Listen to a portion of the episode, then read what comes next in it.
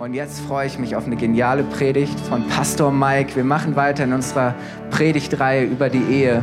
Hey, ja, ich brauche gar nicht viel sagen. Es wird großartig.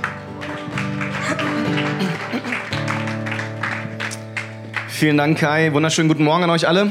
Geht's euch gut? Die Stimmung ist hervorragend, finde ich. Genau, wie Kai schon gesagt hat, wir sind in unserer Ehereihe. Und wenn du hier bist und du bist nicht verheiratet oder hast Hallo? Ach, da bin ich wieder. Hast vor zu heiraten, ist trotzdem auch für dich was dabei. Da bin ich mir ganz sicher. Und vielleicht ganz kurz zur Wiederholung. Die letzten zwei Wochen, also wir haben schon zweimal was davon gehört. So vor zwei Wochen ging es um das ganz große Thema überhaupt Ehe. Wir haben uns das ein bisschen ähm, geschichtlich angeschaut und es sind, glaube ich, zwei Dinge bei jedem hängen geblieben, zumindest mit dem ich darüber gesprochen habe. Und das erste ist, die Ehe zivilisiert den Mann. so kurzer Hintergrund. Jeder Mann weiß, wenn ich heirate, bedeutet das, ich muss meine Freiheit aufgeben, ein Stück weit meine Individualität, ich muss mich verändern lassen. Deswegen haben so viele Männer keinen Bock drauf, oder? Wenn wir ehrlich sind, so viele Männer kämpfen mit, Bezie mit Bindungsangst und wollen sich nicht auf eine lange, verbindliche Beziehung einlassen und Frauen leiden darunter. Gibt auch Frauen, bei denen das so ist, als tatsächlich, da sind die Männer in der Überzahl. Und früher wussten die Männer, dass Ehe zivilisiert mich verändert und es war was Gutes, was Positives. Heute rennen sie alle davon. Ja. Und ähm, es ist aber nach wie vor was Gutes. Und ähm, wenn dich das mehr interessiert, hör rein. Wir haben es ähm, online im Podcast. Und der zweite Punkt vor zwei Wochen war, dass ähm, ja jeder irgendwie auf den perfekten Partner hofft, oder? Wenn du hier bist und du bist noch nicht verheiratet oder gerade in einer Beziehung, du versuchst herauszufinden, ist der oder die mein Soulmate, ja? Seelenverwandt, ist es der beste Freund, beste Freundin, passen wir wirklich zusammen? Ist der Grund, warum so viel vorher zusammenziehen, schon Sex haben und das wahrscheinlich mit vielen verschiedenen Partnern, um herauszufinden, wann passt es endlich und wer ist der perfekte Mate? Und ich muss dir leider, leider sagen, den wirst du nie finden. Ja, kann sich anstrengen, wie du willst, wirst du nie finden. So, außer du hast mega, mega, mega, mega Glück, wie ein Sechser im Lotto und du findest die oder denjenigen ja mit ganz, ganz, ganz, ganz viel Glück. Selbst dann wird das Glück nicht lange dauern, weil spätestens nach zwei bis fünf Jahren wird die Person sich so weit verändert haben, dass es wieder nicht passt, oder? Und deswegen sagen manche tatsächlich, dass im Laufe deines Lebens und deswegen auch im Laufe einer längeren Ehe du wahrscheinlich mit vier bis fünf unterschiedlichen Personen verheiratet sein wirst, ja? Ähm, das einfach nur mal als Realitätscheck ähm, hier. Du wirst nicht den perfekten Partner finden, kannst du dir abschminken. Ähm, von dem her versuch's gar nicht und entspann dich auch ein bisschen. Darum ging es vor zwei Wochen, spannendes Thema. Dann ging es letzte Woche um das ganze Thema, ähm, was gibt uns eigentlich Kraft in der Ehe, wirklich auch diese, ähm, diese vielen, vielen Jahre uns immer wieder zusammenzuraufen, immer wieder uns neu zu lieben, immer wieder auch den Menschen, der sich verändert, zu lieben, worum es übrigens nächste Woche vor allem gehen wird. Und da hat uns Pastor Kai wunderbar mit reingenommen und, und wir haben festgestellt, hey, wir brauchen den Heiligen Geist dafür und der wird uns aber auch überreich zur Verfügung gestellt, wenn wir uns danach ausstrecken. Und es ging noch um das Geben so viel besser ist als Nehmen in der Ehe. Und ähm, was ich auch richtig guter Satz fand, ist, hey, wir Menschen, ne, wenn wir nicht erfüllt sind von Gott und von Jesus, vom Heiligen Geist und wir diese Erfüllung in dem Partner suchen, kann das nur nach hinten losgehen. Weil wenn zwei bedürftige Menschen zusammenkommen, ja, zwei Vakuums und ähm, die kommen zusammen, dann wird es ja nicht plötzlich gut sein, ja, sondern dann gibt es zwar ein riesiges Vakuum und alle leiden darunter. Und ähm, deswegen ist die Frage, wie kann man davon ausgehen, dass wenn zwei unperfekte Menschen zusammenkommen, das plötzlich perfekt ist, oder? Das ist totaler Quatsch, das zu glauben. Und doch hängen wir irgendwie daran fest, halten wir daran fest und, und denken, hey, wenn ich nur den richtigen Partner habe, dann geht's mir gut. Ich sag dir, das wird nicht funktionieren, weil dein Gegenüber wird es wahrscheinlich auch erwarten und dann Ne? Kann man sich den Rest dazu denken. So, heute gehen wir weiter und mein Thema heute Ehe, Pflicht oder Gefühl. Und ähm, ja, wir haben ja immer so ein paar Kontraste hier, gell? Letztes, also vor zwei Wochen das Thema war ja unmögliches Unterfangen oder größtes Glück auf Erden. Heute Pflicht oder Gefühl. Und für viele, ich sage es euch vorweg, ist Ehe wird als Pflicht empfunden. Und deswegen haben auch viele keine Lust, in, in, sich auf eine Ehe einzulassen. Ich meine, warum auch? Wenn man sich liebt, wofür braucht man ein Stück Papier, oder? Und ähm, das denken ja tatsächlich viele. Und für viele ist Ehe eher ein Gefängnis. Und, und ihr kennt es bestimmt, ne? Ehe, ein Ring, um sie zu knechten. Und das mein nächstes Bild, by the way. Ähm, ähm, oder gleich. Nach dem Bibelstellen, Warmut, nach dem Bibelstellen. Nee, eins zurück, eins zurück. Genau. Ein Ring, sie zu knechten, sie alle zu finden, ins Dunkel zu treiben und auf ewig zu binden. Falsches Buch, Herr Pfarrer, falsches Buch, ja. ähm, aber das ist ja die Vorstellung, die viele tatsächlich in unserer Kultur von Ehe haben. Hey, das ist was, was mir plötzlich was aufzwingt an Verpflichtungen und irgendeinem Vertrag, den ich erfüllen muss. Und es beraubt mich doch all meiner Freiheit. Warum, warum müssen wir heiraten, wenn wir uns mögen und lieben? So, so muss ich das wirklich tun, nur um jemandem was zu beweisen? Ist es nicht eher etwas, was alles viel komplizierter macht? Und ich habe mal gegoogelt, ja, du musst nur Junggesellenabschied eingeben oder, oder noch T-Shirts. Und dann kommen nämlich die nächsten paar Bilder, die ich dabei habe. Nochmal raus, ehe es zu spät ist. Ja? Und ich weiß nicht, ob man es da kennt, aber da ist dann so eine, so eine Handschelle oder so eine Kette ans Herz gebunden. Oder das nächste Bild. Ähm, das war's dann, morgen wird geheiratet. Oder eine letzter Tag in Freiheit. So der Klassiker. Ja, noch eins weiter. Ähm, hier, wir konnten ihn nicht aufhalten. ja, äh, die sind alle sehr männerlastig, das ist auch spannend. Ne? Es gibt echt nicht viele Frauenjunggesellen Abschieds-T-Shirts, die negativ sind. Ja, die sagen alle Yay und die Männer sagen oh nein. Um das ist mein Punkt. Und das nächste ist mein Highlight. Das war's. er heiratet, möge die Macht mit ihm sein. So, wer Star Wars kennt, findet es mega witzig. Hey, aber das ist, das ist ja, wir lachen darüber und eigentlich ist es traurig. Und, und ihr Männer, die ihr gerade laut gelacht habt, ihr habt echt, ne, ihr müsst gut zuhören. aber, aber das ist die Realität, in der wir leben, in der Kultur, in der wir leben. Das ist das Verständnis von Ehe. Viele denken, Ehe ist etwas Negatives, weil es doch meine Freiheit beschneidet, weil es mir etwas aufzwingt. Und ist das wirklich notwendig? Es ist eh nur ein Stück Papier. Es wird überbewertet. Solange man sich liebt, ist doch alles gut. Und viele befürchten das. Und es ist tatsächlich eine geglaubte Wahrheit, dass Ehe sogar die Liebe kaputt macht. Weil du dich in etwas reinbegibst, was eigentlich ne, nicht mehr sich nach Freiheit anfühlt und so weiter und so fort. Das Problem ist, dass die Grundlage von diesem Denken, die Grundlage von diesem Denken ist ähm, eine Liebe, die ich möchte sie mal romantische Liebe nennen ist. Ja, die Grundlage dieses ganzen Denkens ist von einer Liebe, die ganz stark auf Emotionen basiert auf einer Liebe, die sagt, hey, wir lieben uns doch. Das fühlt sich alles so schön an, wenn ich die richtige oder den richtigen habe, ja. Und, und es ist so gut und perfekt. Und, und warum müssen wir da jetzt irgendwie vorm Staat oder sonst was oder hier so Ringe und so? Na, wofür? Denn wir lieben uns doch. Und hey, wenn wir uns lieben, ist doch alles okay. So Liebe ist doch das Wichtigste und Zentralste in der Ehe. Und wir glauben ja auch, ne, für ein erfülltes Leben brauchen wir genau das. Ne? Eine erfüllende, wunderschöne, romantische, prickelnde, sexuell richtig gute Liebe. Ja, ein Partner, mit dem es Spaß macht, ähm, sowohl im Bett als auch in der Freizeit. Und wenn das alles stimmt, ja, wenn Liebe da ist, wofür dann Ehe? Wer braucht das? Es ist doch ein veraltetes Modell. Und es ist auch irgendwie grausam zu erwarten, oder? Dass wenn nämlich, und das ist ja das andere Problem mit Ehe, du, du gibst ja so eine verbindliche Beziehung ein, ja, sogar hier mit Trauschein und allem drum und dran. Das, was passiert dann aber, wenn die Liebe plötzlich nicht mehr da ist, was ja die Basis ist von jeder Beziehung? Ist es dann nicht grausam zu erwarten, dass die beiden zusammenbleiben? Wenn man ganz ehrlich, ja, da bist du Feuer und Flamme für deine Herzensdame und, und du eroberst sie im Sturm und ihr heiratet und vielleicht nach drei, vier Jahren merkst du, hey, das, das war ein Griff ins Klo, ja, und du denkst, ey, wir lieben uns nicht mehr, da ist nichts mehr, im Bett läuft's nicht. Warum sollen wir jetzt zusammenbleiben? Wie grausam, nur weil da jetzt so ein Trauschein ist oder was? Das tue ich mir nicht an. Und deswegen denken viele, warum dann erst heiraten? Wofür? Ist doch nur ein Stück Papier, was uns letztlich nur knechtet und bindet auf ewig. Ja?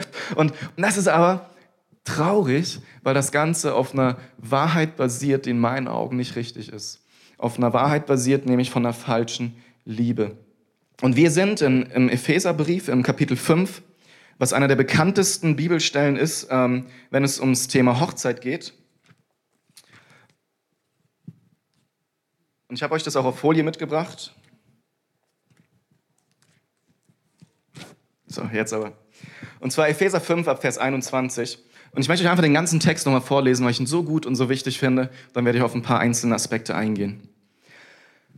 Ordnet euch einander unter und tut es aus Ehrfurcht vor Christus.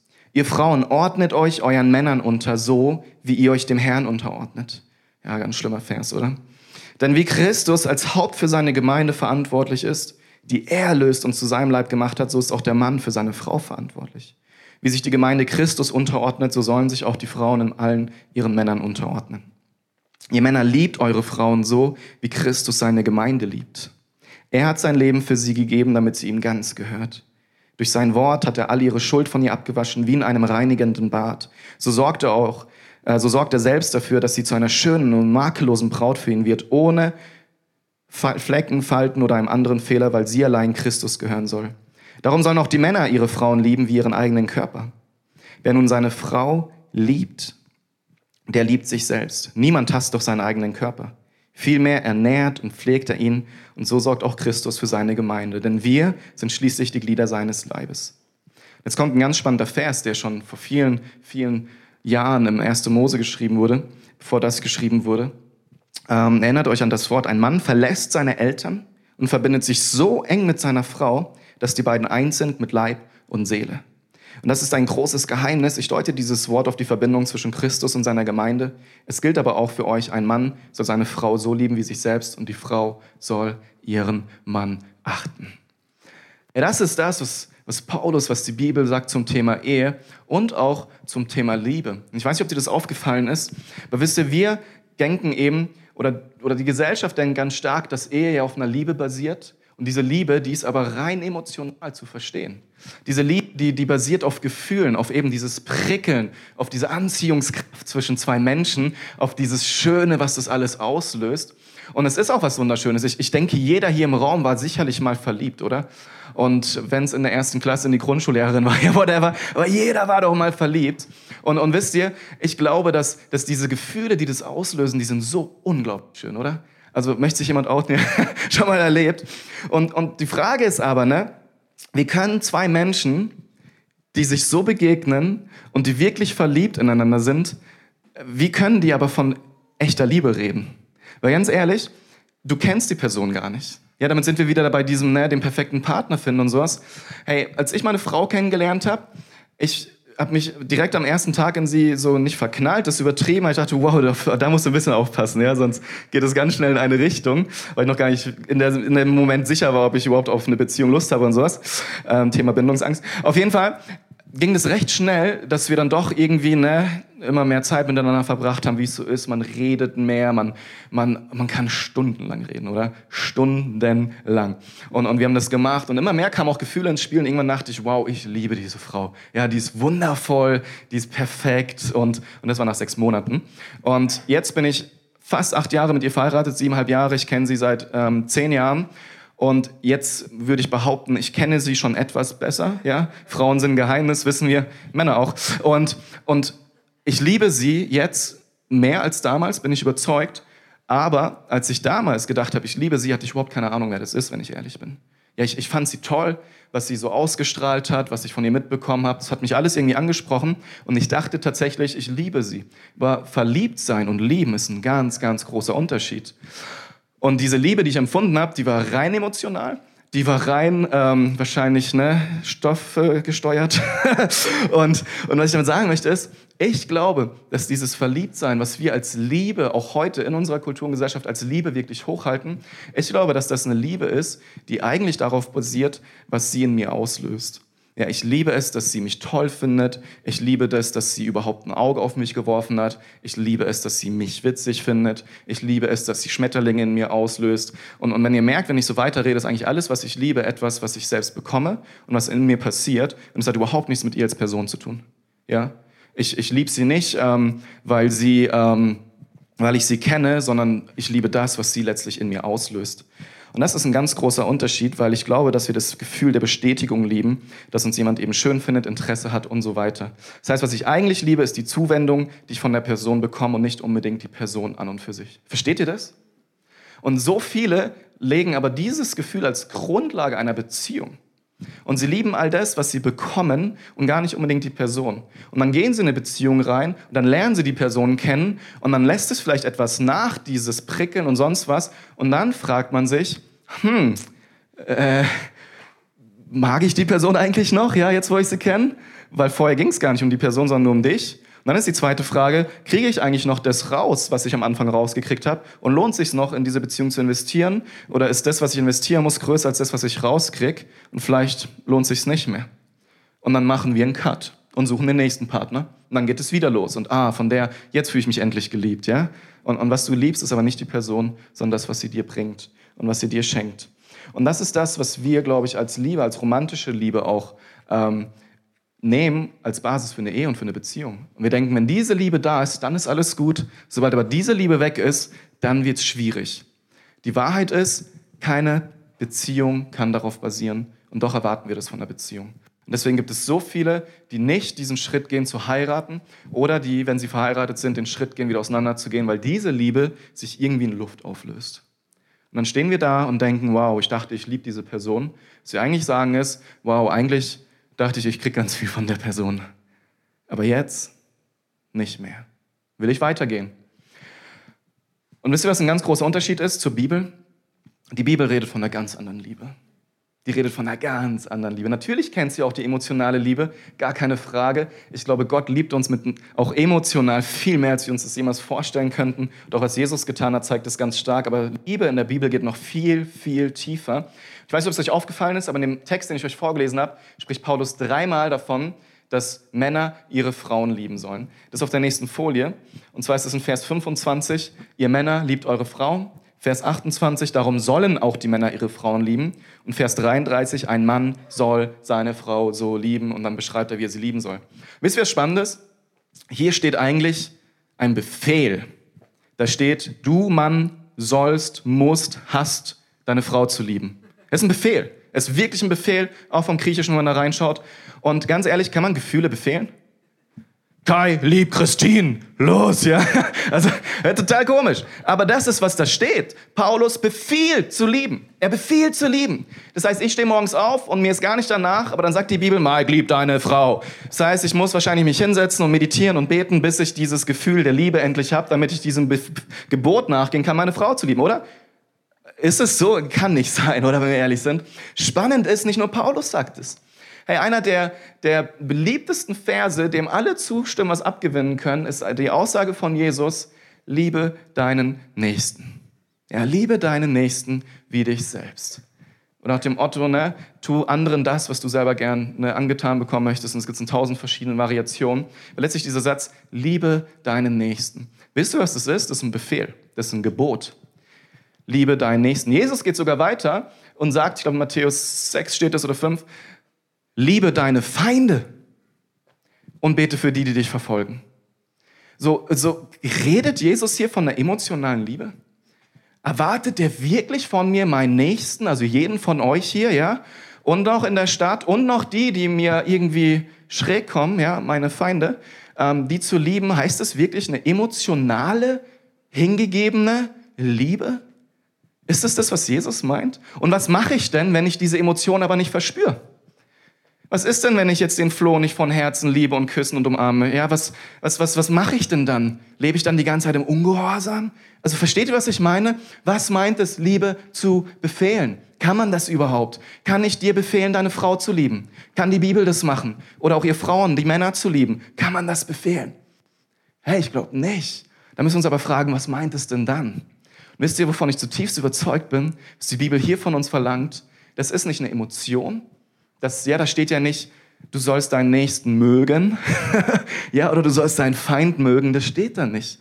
Lieben, ihr Lieben, hat mit einer Aktion zu tun, mit einer Tat und mit einem Verhalten. Wir können Menschen lieben durch unser Verhalten und da muss es noch nicht mal emotional involviert sein. Wir können trotzdem Menschen lieben. Weil Liebe ist so viel mehr als ein Gefühl. Liebe ist so viel mehr als Emotion.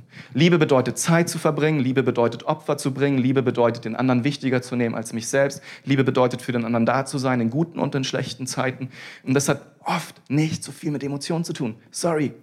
Wenn ich nach einem harten Tag nach Hause komme von der Arbeit und ich bin gestresst, mein Sohn steht da mit strahlenden Augen und sagt, Papa, bringst du mir heute wieder Fahrradfahren bei? Er hatte vor einer Woche Geburtstag, hat ein Fahrrad geschenkt bekommen. Und ich mach das, ey, ich schreie nicht immer gleich Juhu, ja? Und denke, wow, ist das Beste, was mir jetzt passieren kann. Super. Und ich mache es trotzdem und ich weiß, mein Sohn fühlt sich so geliebt. Hey, Quality Time mit Papa und er strahlt über beide Ohren. Und, und, und das ist Liebe in Aktion zu meinem Sohn. Und wenn ich das mache, dann merke ich aber auch, macht es mich doch auch glücklich, oder? Kennt das jemand hier, ein Vater? Wow, oder? Nach einem anstrengenden Tag, dann macht man das und dann passiert aber etwas mit dir selbst auch. Und wisst ihr, was ich stark finde? Ähm, ich glaube, man muss Liebe nicht spüren, um sie geben zu können. Definitiv nicht. Und ich glaube, dass wir unsere Gefühle sowieso nicht kontrollieren können. Hey, Lieben, unsere Gefühle schwanken und schwanken und schwanken. Und wir haben schon so viele Predigten auch darüber gehört, was passiert, wenn du dich auf deine Gefühle verlässt. Und so ist es auch mit Liebe. Liebe ist ein Gefühl, die kommt und geht. Es kommt und geht. Zu deiner Partnerin, zu deinem Partner, zu deinen Kindern, zu deinen Arbeitskollegen, gerade zu denen wahrscheinlich, dem es Montag oder Freitag ist, oder? Und, und es kommt und geht. Und wir können unsere Gefühle nicht steuern. So manche sind unglaublich selbstdiszipliniert und können es besser als andere, aber letztlich können wir unsere Gefühle, Gefühle nicht steuern. Wir können nicht sagen, ich liebe jetzt meinen Partner. Ja, das, das funktioniert nicht. Aber unsere Handlungen. Und ich bin überzeugt, dass Handlungen der Liebe zu Gefühlen der Liebe führen. Das habe ich auch als PowerPoint auf der nächsten Folie. Das ist ein Satz, den kannst du wirklich mitnehmen. Handlungen der Liebe führen zu Gefühlen der Liebe. Und warum ich das hier so sage, ist, ich bin wirklich überzeugt davon, dass wenn die Bibel sagt, liebe deinen Nächsten, liebe sogar deinen Feind, bete für die, die dich verfolgen, und wir gehen Schritte und lieben, indem wir praktisch lieben, dass auch Gefühle sich einstellen können. Wenn ich für Menschen bete und die segne, die ich eigentlich nicht mag, und ich mache das regelmäßig, spüre ich plötzlich, dass die gar nicht so schlimm sind. Ja, verändert sich mein Herz. Und genauso bin ich überzeugt davon, in einer Beziehung, wenn ich gerade das Gefühl habe, ah, da ist nicht so viel Liebe, das ist vielleicht eine Dürrephase, aber ich werde weiterhin Taten der Liebe tun, dass sie wieder kommt. Sie kommt wieder. Sie kommt wieder und es ist normal, dass Gefühle kommen und gehen, ihr Lieben. Und warum uns das so schwer fällt und, und warum wir das vielleicht auch nicht so leicht glauben können, ist, dass wir ähm, in einer Konsumgesellschaft leben. Und das ist halt ganz stark, was, was Pastor Kai letzte Woche gesagt hat, dieses, wir wollen ja so viel rauskriegen, wie geht.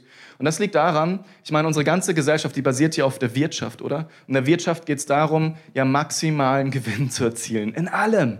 Und sobald deine Ausgaben oder dein Input größer wird als das, was du rausbekommst, ist das wirtschaftlich nicht mehr rentabel, nicht mehr sinnvoll.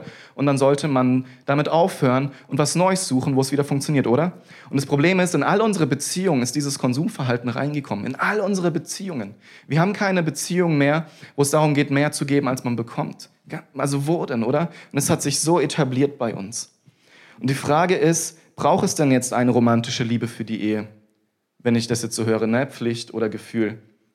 Oder wenn ich das alles höre, und das ist ja sowieso nur egoistisch, wenn ich so reingehe, ne? und das ist eben das Konträre, was dann auch viele denken, ja, dann ist ja Ehe doch nur Arbeit. Da habe ich eigentlich auch keine Lust drauf, oder? und ich sage euch aber, nein, es ist tatsächlich beides. Und die Bibel sieht auch, wenn sie sagt, ne, befiehlt zu lieben, das ist nicht nur Arbeit, weil ich eben glaube, dass die Emotionen auch immer wieder nachkommen. Weil Gott ist ja nicht irgendwie ein Roboter und wir wurden nicht als Roboter geschaffen ohne Emotionen. Das ist Gott mega wichtig. Deswegen dürfen wir damit rechnen, dass das auch kommt. Deswegen glaube ich, dass Ehe immer Pflicht und Gefühl, dass es beides ist. Aber ähm, wir stehen nun mal in dieser Gesellschaft und wir haben nun mal die Herausforderung, dass wir in einer Konsumbeziehung denken auch. Und wir denken, ne, mal schauen, ob das ein, zwei, drei Jahre gut geht. Und wir merken, dass der oder diejenige doch nicht die richtige ist, dann suchen wir halt die Nähe, die nächste und so weiter und so fort. Und deswegen gehen wir auch nicht in einen Ehebund ein. Wir, wir, wir wollen das nicht, weil wir Angst haben, dass sich am Schluss dann doch nicht rentiert, dass ich am Schluss doch den Kürzeren ziehe, dass ich am Schluss doch den falschen Partner gewählt habe. Und das ist aber auf der Umkehrseite auch, das löst wieder so viel Unsicherheit aus. Also ich, ich weiß echt, dass Frauen da tatsächlich mehr leiden als Männer, aber du bist dann zusammen und hast keinen Trauschein und, und du weißt nie, wann es zu Ende geht. Du weißt nie, wann der eine Partner sagt, oh, jetzt habe ich das Gefühl, ich gebe mehr rein, als ich rauskriege. Und, und so weißt du, hast du nie die Sicherheit, dass es wirklich weitergeht. Und du musst dich jeden Tag aufs Neue beweisen. Du musst jeden Tag aufs Neue beweisen, dass du wirklich der bist, der diese Person verdient, oder? Kennt es vielleicht jemand? Und so hast du immer diese Unsicherheit. So am Anfang im Verliebtsein nicht, da ist alles Paletti. Aber sobald das aufhört und du anfängst, wirklich eine ernsthafte Beziehung zu führen, ja, dann, dann wirst du spüren, dass es immer eine Unsicherheit da, wenn nicht irgendwann ein verbindlicher Schritt gegangen wird. Und ähm, die Bibel spricht deswegen von der Ehe auch tatsächlich als einem Bund. Und ich möchte die nächsten paar Minuten nutzen, um mit euch über den Bund zu sprechen. Und ähm, das ist eigentlich zu früh, aber ist okay, kannst stehen lassen. Und ähm, was bedeutet Bund? Wir leben in einer Gesellschaft, da gibt es sowas wie Bündnisse eigentlich nicht mehr. Vielleicht noch irgendwie zwischen Ländern. Ne? Aber grundsätzlich in Deutschland haben wir keine Bundesbeziehung mehr. Weder geschäftlich noch privat. Und ich habe ich das mal versucht, ähm, ähm, das habe ich gefunden, genau so ein bisschen aufzuschlüsseln. So ein Vertrag wird immer geschlossen, basierend auf gegenseitigem Misstrauen. So was heißt es? Ich stehe in einem Mietverhältnis. Das heißt, mit meinem ähm, Vermieter kann ich natürlich auch einfach per Handshake den Mietvertrag besiegeln. Und es wird auch immer gut gehen, bis wir uns streiten. und dann hat man ein Problem. Und deswegen schließt man einen Vertrag. Falls irgendwas schief läuft. Das ist Misstrauen, oder? Versteht ihr das? Vertrag basiert immer auf einem Misstrauen. Ich sichere mich ab, falls mein Vertragspartner irgendwas macht, was nicht in Ordnung ist. Bund ist kompletter Kontrast, wird geschlossen in gegenseitigem Vertrauen und Verpflichtungen. Da geht es nicht darum, so ich unterstelle dem anderen sowieso schlecht ist, deswegen sichere ich mich lieber ab, sondern hey, ich unterstelle dieser Person etwas Gutes und deswegen vertraue ich und deswegen schließe ich einen Bund. Das zweite ist, schützt die eigenen Rechte und verringert die Verantwortung. Ne? Ich schütze mich selber damit vor allem. Und letztlich gebe ich die Verantwortung ab an unser Rechtssystem, falls irgendwas schief geht. Und beim zweiten ist es ganz im Gegenteil, äh, beim Bund, man gibt Rechte weg und nimmt Verantwortung auf. Bund bedeutet, ich bin bereit, selbst wenn es mir schadet, da reinzugehen, weil ich ein höheres Ziel anstrebe, weil es geht nicht um mich selbst. Und das dritte ist, der eigene Vorteil steht im Vordergrund oder das Interesse des anderen steht im Vordergrund. Und das einfach mal rein so ne, bisschen so äh, sachlich versucht zu formulieren, wo der Unterschied zwischen Vertrag und Bund ist. In der Bibel finden wir unglaublich viele Bünde. Und jetzt gehe ich davon aus, dass du ähm, hier bist und ähm, viele von euch Jesus kennen und auch schon mal in der Bibel gelesen haben. Und du wirst wahrscheinlich solche Bünde kennen, den Gott mit Noah schließt oder den Gott mit Abraham schließt. Es sind so Bünde, wo Gott quasi mit den Menschen interagiert und Versprechen gibt. Und diese Versprechen, die Gott gibt, die sind meistens nicht wirklich an etwas gebunden. So Gott kommt einfach zum Noah, nachdem er die ganze Welt ausgelöscht hat, Sinnflut, und sagt, hey Noah, er macht es nie wieder, als Zeichen meines Bundes, Regenbogen. Und was musst du tun? Nichts. Er erwartet nichts von ihm. Er sagt einfach nur, ich gehe diesen Bund ein. Oder Abraham. Gott nimmt ihn und sagt, hey Abraham, ich will ein großes Volk aus dir machen und dies und das und tralala. Und das Einzige, was er von ihm erwartet, ist nichts. Ihm zu vertrauen. Zu sagen, okay, ich mach's. Ja. Er wartet von Noah noch nicht mal, dieses Ja erwartet. Er hat einfach nur gesagt, so ist es. Ich schließe einen Bund mit euch Menschen. Mit Abraham sagt er einfach nur, hey, willst du es machen? Und er sagt ja und, und geht los. Und es ist ein Bund, den Gott schließt. Von dem her gibt es vertikale Bünde von Gott mit den Menschen. Aber es gibt auch horizontale Bünde. Finden wir auch in der Bibel, finden wir eben auch in der Gesellschaft, wo Menschen miteinander Bünde schließen oder Nationen miteinander Bünde schließen, ja, sich nicht mehr zu bekriegen, nicht mehr das. Die sind nochmal mehr in Verknüpfung ähm, gebunden meistens. Aber diese Bünde, die wir in der Bibel finden, die sind, gerade wenn sie vertikal sind, unglaublich stark und einseitig. Gott gibt alles und wir Menschen dürfen empfangen. Oder? Und in Jesus hat Gott den größten Bund geschlossen. Er schickt Jesus, Jesus stirbt für uns und sagt, hey, in meinem Blut besiegele ich einen neuen Bund. Und der Bund bedeutet einfach nur, du kriegst alles geschenkt, alles, und du musst nur Ja sagen, und dann hast du diesen neuen Bund. So denkt Gott in Bünden. Er gibt alles und erwartet letztlich nichts, oder? Und das ist total verrückt. Natürlich wissen wir ja, so wenn ich aber Jesus nachfolge, bedeutet das natürlich auch ein Ja, aber, aber um diesen Bund erstmal zu schließen, braucht es gar nichts. Und selbst wenn wir fallen, selbst wenn wir sündigen, wird Gott den Bund nicht brechen. Und das ist ein ganz starker Unterschied zum Vertrag. Und jetzt kommen wir wieder zur Ehe und da sehen wir, dass es eben beides ist. Es ist ein vertikaler und ein horizontaler Bund. Wir schließen den nämlich nicht nur miteinander, wir schließen den auch vor Gott. Und damit wird die Ehe nicht umsonst heiliger Bund genannt. In der katholischen Kirche ist es nicht umsonst ein Sakrament. Ja, es ist etwas so unglaublich Kostbares. Und dieser Bund, der basiert eben nicht auf emotionaler Liebe. Dieser Bund basiert auf einem Versprechen. Dieser Bund basiert auf einer Verpflichtung. Dieser Bund basiert auf dieser Zuversicht zu sagen, ich will mit dir zusammenbleiben den Rest meines Lebens. Durch dick und durch dünn möchte ich an deiner Seite bleiben. Und deswegen dieser Vers in Vers 31 nochmal zum Schluss. Deswegen wird ein Mensch Vater und Mutter verlassen und seiner Frau anhängen und die zwei werden ein Fleisch sein. Das ist von Anfang an dieses große Geheimnis, sagt Paulus, der Ehe. Und was hier steht beim Thema ähm, Anhängen, bei dem Wort Anhängen, das bedeutet ganz witzig, im ursprünglichen Sinne an etwas geklebt zu werden. Ja, du wirst miteinander verklebt. Und ähm, wenn etwas miteinander verklebt ist, ist es gar nicht so einfach, das raus wieder auseinanderzukriegen, ohne dass da was haften bleibt, oder? Und, und das ist, was, wie Gott sich die Ehe vorstellt. Ja, da kommen zwei Menschen, dann sind die verklebt. Ja? Stell dir vor, wir hätten so eine Ehetradition, dass alle mit Uhu eingeschmiert werden. ja, voll komisch. Aber, aber so versteht die Bibel den Bund der Ehe, dass jemand wirklich vereinigt wird durch einen Bund, ein bindendes Versprechen oder auch ein Eid. Und ähm, ich habe ein Zitat mitgebracht aus dem Buch was wir ein bisschen als Grundlage für diese Ehe nehmen von Timothy Keller. Und ich möchte euch das einfach vorlesen und, und lasst es mal auf dich wirken. Ein Ehegelübde ist nicht eine Erklärung der augenblicklichen, romantischen Liebe, sondern ein gegenseitig bindendes Versprechen, einander auch in Zukunft zu lieben. Eine Trauung ist nicht so sehr dazu da, die Liebesgefühle zu feiern, die man an diesem Tag füreinander hat, von deren Existenz man wohl ausgehen kann, sondern bei einer Trauung trete ich vor Gott, vor meine Verwandtschaft und vor alle zentralen Institutionen der Gesellschaft und verspreche morgen, übermorgen und in aller Zukunft meinem Partner mit Liebe und Treue zu begegnen, egal wie meine inneren Gefühle oder meine äußeren Umstände sein werden. Wow, oder? Viele denken, uh, aber es ist so kostbar und es lohnt sich. Und ich möchte euch ein Beispiel geben, damit ihr das ein bisschen versteht, auch passend zum Muttertag. Und das ist das Beispiel Kinder. Kinder sind tatsächlich in unserer Gesellschaft wahrscheinlich der einzige oder einer der wenigen Bündnisbeziehungen, die wir noch haben. So was meine ich damit? Ein Kind, gerade wenn es neu geboren wird, braucht 24/7 deine Aufmerksamkeit.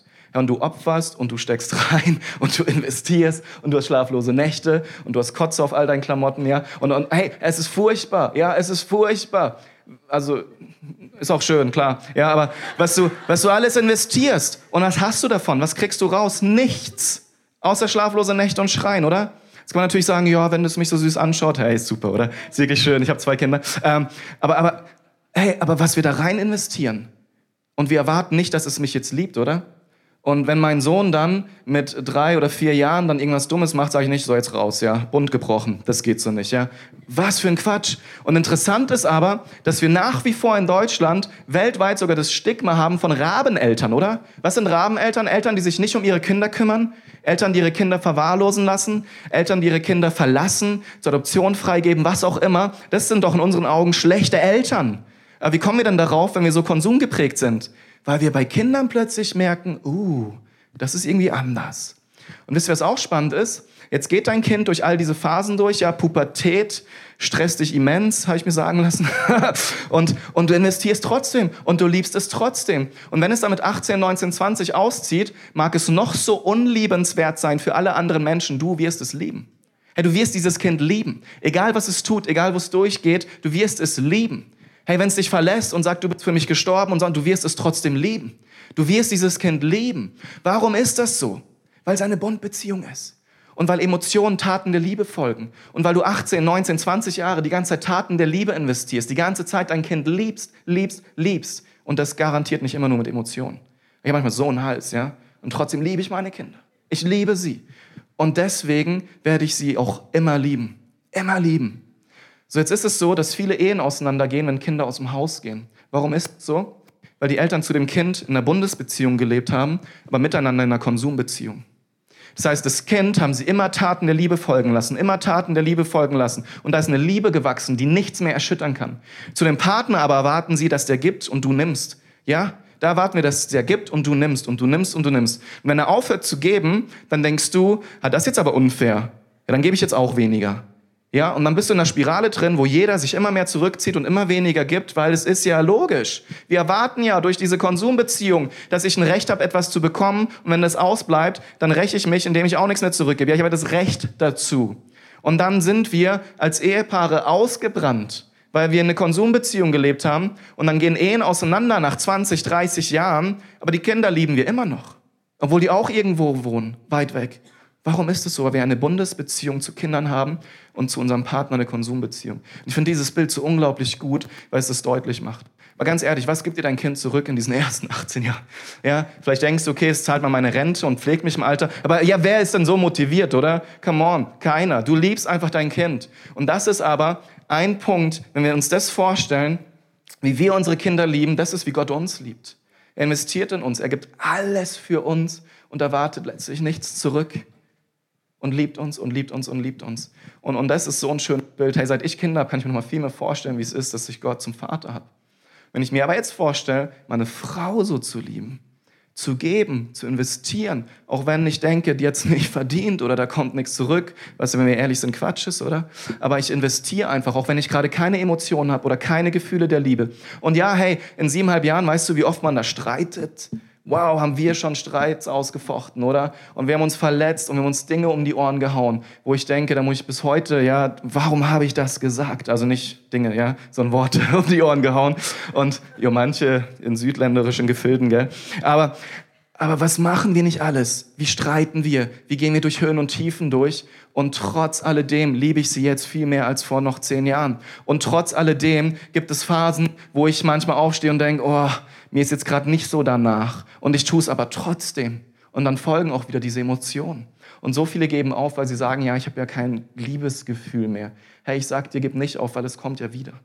Und das Spannende ist, wenn du in dieser Bundesbeziehung mit deiner Partnerin oder deinem Partner lebst, deiner, deiner Frau oder Ehemann, und, und du investierst Jahre über Jahre und du lebst in dieser Art, dass du immer gibst, immer gibst, immer gibst, diese Liebe wird so tief, die wird so einmalig, die wird so wunderschön, dass auch Leidenschaft und Prickeln, hey, das wird eine Dimension erreichen. Ich bin der Meinung, die schaffst du nicht mal ja, in deinen ersten zwei Jahren und geschweige denn durch eine Affäre überhaupt nicht. Ich glaube, es wird immer tiefer, immer schöner. Wird es immer so sein? Nein.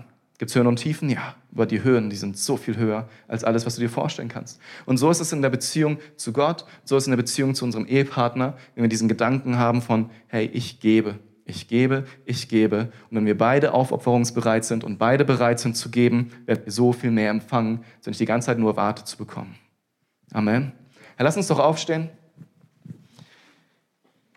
Ich möchte noch ähm, ein letztes Zitat aus dem Buch vorlesen. Wenn jemand im Lauf der Jahre meine schlimmsten Seiten erlebt hat, mich mit Haut und Haaren mit meinen Stärken und Schwächen kennt und trotzdem ohne Wenn und Aber zu mir hält, ist dies ein unvergleichliches Erlebnis. Dass sich jemand in uns verliebt, der uns nicht kennt, ist ein schönes Erlebnis. Aber das ist auch alles. Dass jemand uns kennt und nicht liebt, ist unsere größte Angst. Aber wenn jemand uns von A bis Z kennt und trotzdem von Herzen liebt, das ist so ähnlich wie von Gott geliebt zu werden. Es ist diese Liebe, die wir mehr brauchen als alles andere. Diese Liebe befreit uns von unserer Fassadenpflege, holt uns von hohen Ross unserer Selbstgerechtigkeit herunter und stärkt uns für alle Widerwärtigkeiten, die das Leben uns in den Weg leben kann. Das heißt, dass Ehe nicht unsere Leidenschaft auslöscht, ganz im Gegenteil. Eine langjährige, tiefe Beziehung, die auf dem Fundament eines Versprechens, der gegenseitigen Hingabe beruht, wird eine Dimension eröffnen, die viel erfüllender ist, als es jedes anfängliche Prickeln jemals sein könnte. Wisst ihr, was ich glaube? Wenn zwei Menschen zusammen sind, die sich lieben, aber nicht heiraten wollen, weil sie Liebe dadurch nicht verlieren wollen, wisst ihr, was ich glaube, was die eigentlich sagen? Ich liebe dich, aber lass uns das nicht kaputt machen, indem wir heiraten, meint eigentlich, ich liebe dich, aber nicht genug, um mir keine andere Option offen zu halten. Ich liebe dich nicht genug, um mich dir so konsequent hinzugeben. Oder ich brauche kein Blatt Papier, um dich zu lieben, bedeutet praktisch, meine Liebe zu dir hat noch nicht Eheniveau erreicht. Ich liebe dich, aber heiraten müssen wir nicht gleich, meint dann nämlich, ich liebe dich nicht genug, um meine Freiheit aufzugeben. Und wisst ihr, ich mache euch so Mut, diesen Schritt zu gehen in die Ehe hinein, wenn ihr zusammen seid und das deine Angst ist, dass du dich bindest und nicht weißt, ob das gut ausgeht. Hey, das wirst du wirklich nicht wissen. Aber wenn du in dieser Art der Liebe lebst, dann kann es gut werden. Und zwar viel besser, als von Beziehung zu Beziehung zu Beziehung zu rennen. Und wenn ihr in der Ehe seid und ihr fragt euch, hey, wo ist unsere Liebe geblieben, dann fang du heute wieder an mit Taten der Liebe deinem Partner gegenüber. Fang wieder an. Hey, rechne nicht gegenseitig auf, wie wir es letzte Woche gehört haben, sondern fang an zu lieben. Fang an zu lieben. Du wirst merken, Emotionen kommen wieder und deine Liebe, deine Ehe wird auf ein Level kommen, das hättest du dir nicht zu träumen gewagt. Das ist das, was die Bibel uns verspricht. Und lass uns doch die Augen schließen. Ich habe davon gesprochen, dass Gott uns alles gibt durch Jesus und dass diese Ehe, dieses Geheimnis auch des Evangeliums uns hilft zu erklären und zu erkennen, dass wenn man sich so geliebt fühlt, oder? Dann ist es ähnlich, wie man sich von Gott geliebt weiß.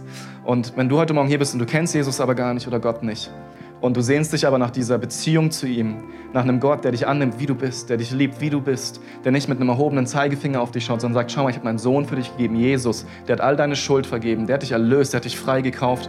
Möchtest du das annehmen? Möchtest du jemanden, der dir deine Schuld vergibt und dir ewiges Leben schenkt? Ja, dann, dann kannst du das annehmen. Und das ist alles, was du tun musst.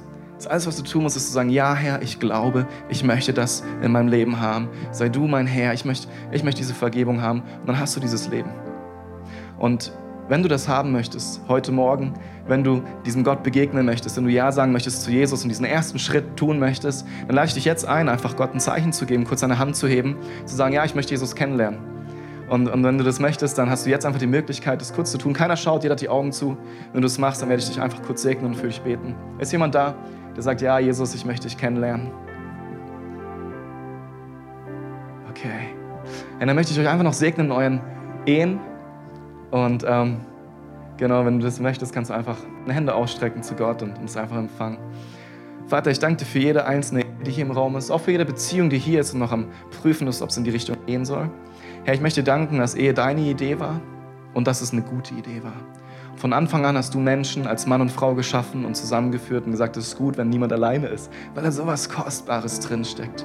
Ich möchte dich jetzt für jede Ehe heute Morgen hier bitten, die das vermisst die sagt, hey, wir haben so viel Verletzung, da ist nur noch Kampf, da ist nur noch Pflicht, da ist so wenig Liebe und, und vielleicht sogar Vertrauen. Ich bitte dich, dass du kommst, Herr, und das wieder heilst dass du kommst, Herr, und es wiederherstellst. Herr, dass du kommst und Bereitschaft zum Vergeben schenkst, dass du kommst und Bereitschaft schenkst, doch wieder loszulegen, doch wieder nach vorne zu gehen, doch wieder zu lieben. Und ich bitte dich, dass er diese Entscheidung auch selber trifft und sie nicht von seinem Partner erwartet heute Morgen, sondern selber wieder diesen ersten Schritt geht. Und dann möchte ich auch jede Ehe in diesem Raum mit Leidenschaft segnen, Jesus, mit neuer Liebe, Herr, mit dieser richtigen romantischen Liebe auch, dass da wirklich es wieder knistert und dass man wieder diese, diese tiefe Dimension auch erleben darf, Herr. Darum bitte ich dich im Namen Jesus und segne ich jede einzelne Ehe in diesem Raum. Amen.